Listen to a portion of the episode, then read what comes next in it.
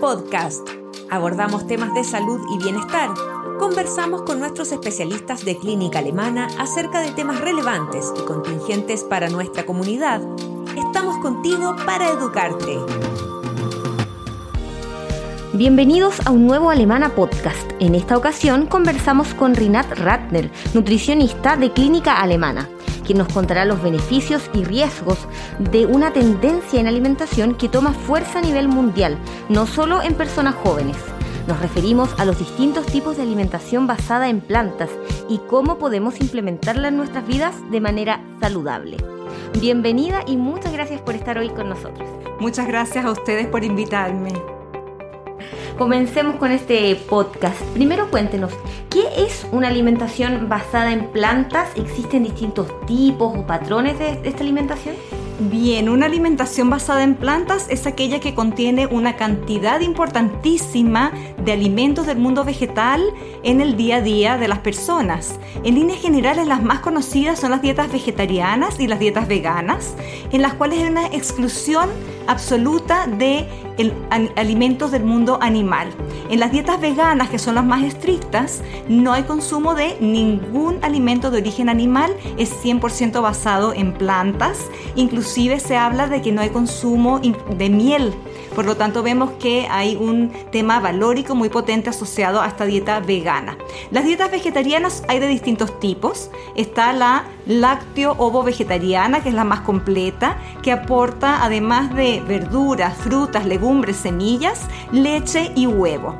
Tenemos las ovo vegetarianas o lacto-vegetarianas que incluyen alguno de estos dos alimentos y tenemos las flexetarianas que son aquellas en las cuales los individuos consumen principalmente alimentos de origen vegetal pero de manera ocasional y esporádica consumen alimentos del mundo animal, pollo, pescado, vacuno en poca cantidad. Y finalmente están los pesetarianos, que son aquellos que comen alimentos del mundo vegetal más pescados y mariscos, de manera que complementan su dieta con este tipo de alimento. Hay otras dietas que son más bien patrones alimentarios que no excluyen carnes, pero que consideran una gran cantidad de frutas, verduras, legumbres, de estos alimentos del reino vegetal, como son la dieta mediterránea, la dieta DASH, que fomentan un incremento y un consumo importante de estos alimentos sin excluir carnes, pescados, lácteos ni huevos. Vemos que esto es una tendencia que va ganando fuerza en el mundo también, en nuestro país. ¿Cuáles son las motivaciones de hoy de las personas para cambiarse a una alimentación basada en plantas? Efectivamente, Laura, hay un incremento a nivel mundial cada vez son más personas las que siguen un patrón vegetariano o vegano. Vemos que ya 375 millones de personas en el mundo prefieren este tipo de alimentación. En líneas generales, las razones incluyen cuidado al medio ambiente, las personas que realmente están preocupadas de las consecuencias del calentamiento global. Una muy importante es el amor por los animales o por los seres sintientes un gran amor por los animales conlleva entonces también por un tema valórico evitar el consumo de carnes. Y otro tema importante y relevante es la salud. Algunas personas deciden tomar este patrón por la salud. Esas son las principales motivaciones. En Chile un 6% de la población ya tiene un patrón de alimentación basado en plantas con exclusión de alimentos de origen animal. ¿Qué dice la evidencia científica respecto de esta alimentación basada en plantas? ¿Hay beneficios ya comprobados? En líneas generales, los beneficios que la ciencia ha demostrado es una correlación inversa con enfermedades cardiovasculares, es decir, a mayor consumo de frutas, verduras, legumbres, tenemos menor riesgo de tener enfermedades cardiovasculares, así como muerte por cardiopatía isquémica. Por otro lado, se ve una mejora en el perfil lipídico, vemos una disminución en los niveles de colesterol total y de DL colesterol, que es el mal llamado colesterol malo. Además, se ha visto menores tasas de hipertensión arterial, disminución del riesgo de desarrollar diabetes, se ha visto menores índices de masa corporal, es decir, menor peso, menores tasas de obesidad entre la población vegetariana vegana, se ha visto que protege de distintos tipos de cáncer e incluso se ha observado un menor riesgo de demencia. ¿Y a qué se asocia esto? A un mayor consumo de ácidos grasos poliinsaturados, es decir, grasa de buena calidad, a una cantidad importante de fibra, tanto total y soluble, que contribuye a regular los niveles de colesterol y azúcar en sangre, a la presencia importante de antioxidantes, fitoquímicos, flavonoides, potasio, magnesio que están en el mundo vegetal. Y por otro lado, a un menor consumo de colesterol, de grasas saturadas, de proteínas animales, especialmente de las carnes rojas, donde se ha visto que estas proteínas de origen animal, sobre todo las proteínas ultraprocesadas, las carnes que sufren de este gran procesamiento, se han asociado con mayor riesgo de cáncer. ¿Existen enfermedades o problemas de salud que se puedan desarrollar si no se implementa este tipo de alimentación de una manera saludable? Efectivamente, pueden haber problemas asociados a la falta de ingesta de ciertos nutrientes críticos. Un nutriente crítico es aquel que debemos obtener a través de la dieta ya que nuestro cuerpo no es capaz de sintetizarlo. Desde la perspectiva de estos nutrientes, en las dietas veganas, que son las más eh, limitadas en cuanto a los nutrientes, podemos tener déficit de vitamina B12, de zinc, de proteína, de hierro, de calcio, en el caso de las dietas lácteo-ovo-vegetarianas, en líneas generales, no tenemos déficit de proteínas, pero sí podemos tener déficit de B12, de hierro, de zinc, vitamina D y omega 3. En todas, por lo tanto, debe haber alguna preocupación en torno al déficit de estos micronutrientes.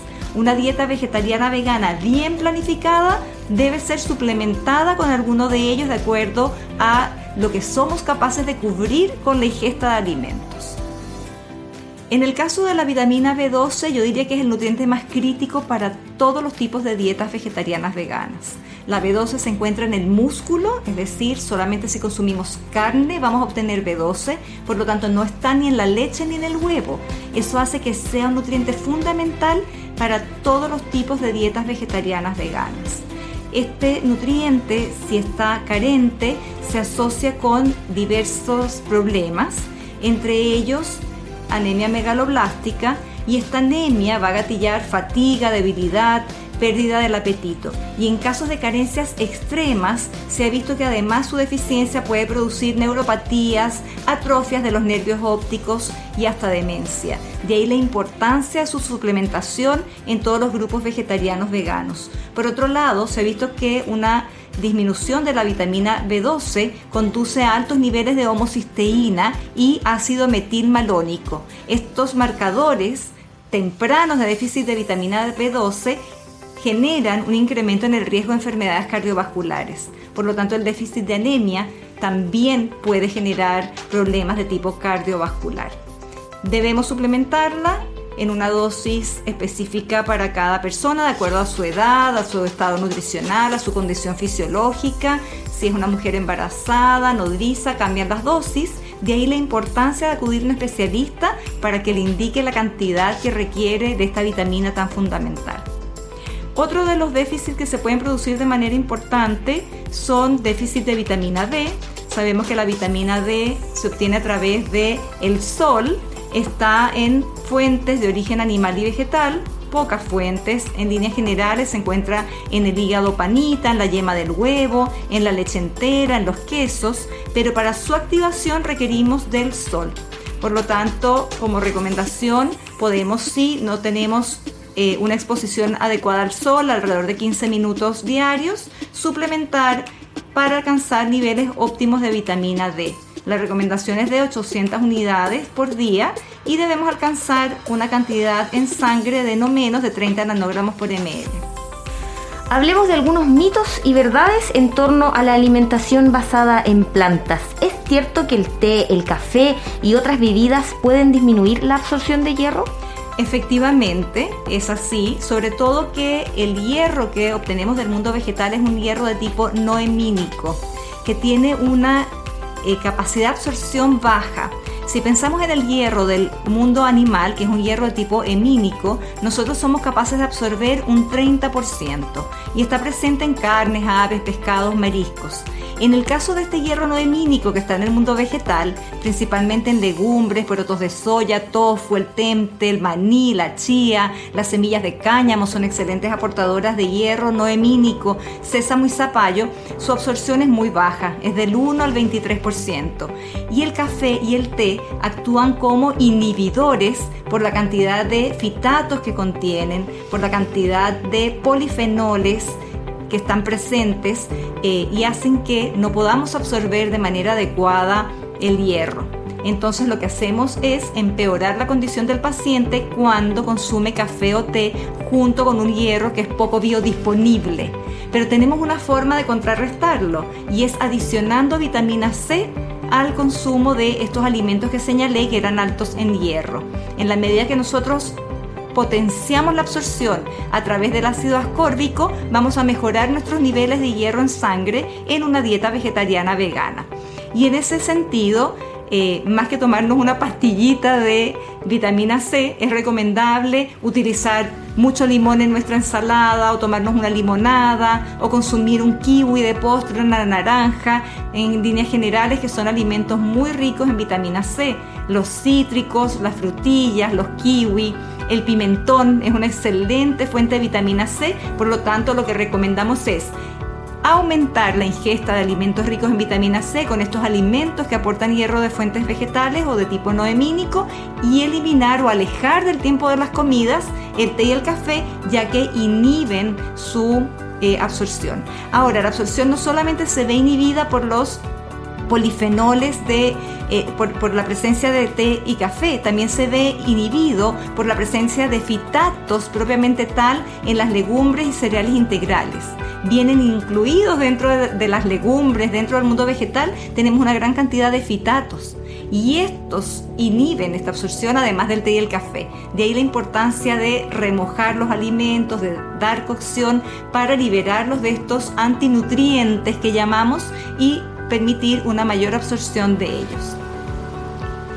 Cuando habla de espaciar las horas del té o el café, ¿debería dejarse para un consumo solo, varias horas después de alguna comida? Lo ideal es una hora antes o dos horas después de las comidas. En ese momento no tendríamos un impacto de su consumo sobre la absorción de hierro, de manera que, debemos dejarlo para un consumo solo o en los momentos o tiempos de comida en que no tengamos alimentos altos en hierro, muchas veces el desayuno, que puede ser un pan con palta, no hay una presencia importante de hierro, ahí podríamos tomarnos un café. Pero los momentos en que incluimos legumbres, soya, tofu, que va a ser más bien el almuerzo, la comida, debemos evitar estos inhibidores. Hablemos también de las proteínas. ¿Por qué se habla de combinar proteínas? ¿Es necesario que estas combinaciones sean ingeridas en un mismo plato a una misma hora? Excelente pregunta. La calidad de la proteína depende de la presencia de aminoácidos esenciales, es decir, aminoácidos que no podemos sintetizar y que tienen que ser entregados con la dieta. En el mundo vegetal están todos los aminoácidos, pero tienen un aminoácido limitante que depende de la fuente de la proteína. Entonces vemos cómo el aminoácido limitante que se encuentra en las legumbres es distinto al que se encuentra en los cereales. Por lo tanto, nosotros tenemos que consumir distintas fuentes de proteína para lograr una proteína completa. Desde esa perspectiva vemos cómo las legumbres son bajas en metionina y triptófano, mientras que los granos como el arroz son bajos en lisina. Por lo tanto, cuando yo consumo de ambos, logro una proteína completa. Antiguamente se señalaba que esta ingesta debía ser en un mismo tiempo de comida. Sin embargo, hoy día se sabe que si durante el día yo consumo distintas fuentes de proteína, logro cubrir el requerimiento y obtener una proteína que sea completa y que permita síntesis de proteína, permita una calidad suficiente para desarrollar todas las funciones que provienen del consumo de proteína. En ese sentido, si vamos a una alimentación basada en plantas ya por un día, ¿cómo sería un menú saludable basado en plantas? Un menú basado en plantas debe considerar proteínas de todos los grupos. Debe contener cereales, como por ejemplo arroz, trigo, maíz, avena, cebada, centeno, mijo. Puede incorporar y que es muy interesante los pseudo cereales. Los pseudo cereales incluyen a la quinoa, el amaranto, el trigo sarraceno, que se caracterizan por tener más fibra que los cereales, más hierro y tener además más proteína. Por lo tanto, una fuente interesante de proteína es son los pseudo cereales. Ahora, en la dieta chilena habitual está el arroz, está el trigo, de manera de que ojalá nos atrevamos a probar estos otros pseudo cereales. Por otro lado, uno de los importantes aportadores de proteínas en el mundo vegetal son las legumbres de proteínas y nutrientes, contienen hierro, zinc, además de proteína y deben ser incorporados, entre ellos están las lentejas, porotos, garbanzos, la soya, el tofu, el tempe, que hay mucha oferta de alimentos basados en plantas que son asociados a legumbres. Debemos agregar, ojalá, frutos secos a lo largo del día, avellanas, almendras, pistacho, maní, nueces, nueces de Brasil, porque ellos van aportando otro tipo de nutrientes, semillas, importantísimas las dietas basadas en plantas, maravilla, chía, sésamo, linaza, zapallo, cáñamo, porque son aportadoras de hierro, de calcio, de zinc, de fósforo, de potasio, de vitaminas y hasta de omega 3. Por lo tanto, para evitar falencias debemos tener este tipo de incorporación. Debemos considerar la ingesta de una dieta variada, integrada.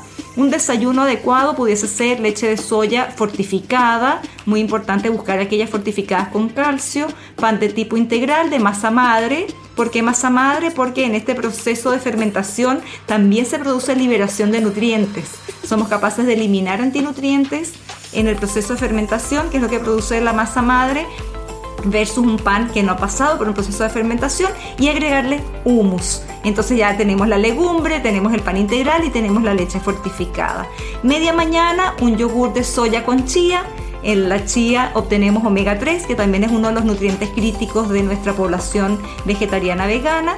Al almuerzo una ensalada de lechuga y tomate con aceite de oliva, limón, semillas de linaza, una hamburguesa de legumbres, quinoa y de postre una naranja para aportar la vitamina C que nos permite absorber mejor el hierro que esté presente a media tarde podemos incorporar 30 gramos de almendras o de algún otro fruto seco u otra taza de leche vegetal fortificada, puede ser además con avena, que es un excelente nutriente. Y finalmente en la noche eh, una crema de espinacas, por ejemplo, de cualquier otra verdura, con un arroz chaufa con carne de soya y dos mandarinas. Nuevamente la vitamina C presente y ojalá en el arroz chaufa ponerle pimentón, cebollín y una gran cantidad de verduras. Ese sería un menú de ejemplo, por supuesto, podemos tener muchas variaciones a partir de esto que yo les he señalado. Usar la creatividad, ojalá eh, cocinar, aprovechar el tiempo que uno tiene en la casa para hacerlo. Sabemos y lo mencionaba también usted que la alimentación basada en plantas es una tendencia creciente.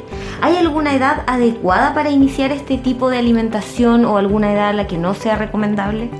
La verdad es que la dieta basada en plantas puede ser llevada por cualquier persona que decida hacerlo, es una decisión sumamente personal, muy vinculada a lo valórico. De acuerdo a la postura de la Academia de Nutrición y Dietética Americana, las dietas vegetarianas y veganas que están adecuadamente planificadas son saludables y nutricionalmente adecuadas para toda la población. No hay nadie que pueda tenga, por indicación que no seguir una dieta vegetariana vegana. Lo importante es que esté bien planificada, que esté adecuadamente suplementada y que se inserte dentro de eh, un estilo de vida saludable y no solamente como eliminar carnes y comer puros alimentos eh, basados en, en masas. Entonces es importante la conciencia de si quiero hacer este tipo de alimentación, lo puedo hacer a, cualquier edad. Hay edades más críticas donde tenemos que asegurar aún más los nutrientes críticos. En una mujer embarazada, una mujer que amamanta, en un niño, un adolescente, las recomendaciones de suplementación van a variar. En una persona mayor también vamos a tener que estar muy atentos a la suplementación, a la adecuada planificación, pero es perfectamente factible para cualquier persona. Comentar que si yo no quiero dejar de comer carne, pero incremento de manera importante mi consumo de alimentos del mundo vegetal, frutas, verduras, legumbres, semillas, voy a obtener beneficios asociados a ellos, voy a bajar mi riesgo cardiovascular, voy a tener una mejor salud, por lo tanto no es necesario llegar a ser vegetariano o vegano pero sí es importante para la población en general incrementar su consumo de estos alimentos tan nobles y que nos aportan tantos nutrientes. Hagamos un pequeño resumen, hablamos de nutrientes que son críticos, nutrientes que son importantes. ¿A qué debo estar atento si quiero iniciar una dieta basada en plantas? En primer lugar, debo entender que debo hacer una adecuada planificación para no tener ningún, ninguna carencia de nutrientes. Efectivamente, es una excelente decisión en la medida que yo lo haga de manera responsable. Por lo tanto, para tomar esta decisión, lo ideal es asesorarse por un profesional y poder establecer un cambio de alimentación que incluya todos los grupos de alimentos, todos aquellos que yo ya señalé para que logremos tener una dieta equilibrada. Verduras, frutas, legumbres, semillas, frutos secos. Y nunca olvidar los suplementos. Debemos suplementar especialmente la vitamina B12, yo diría que es la más preocupante, y atención a omega 3, vitamina D, calcio, hierro, zinc, debemos estar monitorizando. Por lo tanto, hacerlo de manera responsable yo diría que es lo más, más importante. Muchas gracias por darnos las recomendaciones y todo a lo que debemos estar atentos. Gracias a ti por la entrevista. Muchas gracias a ustedes también por acompañarnos. Conversamos con Rinat Ratner, nutricionista de Clínica Alemana. Nos despedimos y nos encontramos en un nuevo Alemana Podcast. Síguenos en nuestras redes sociales y visita nuestro sitio web alemana.cl. Nos vemos en otro Alemana Podcast. Clínica Alemana. Si es tu salud, es la alemana.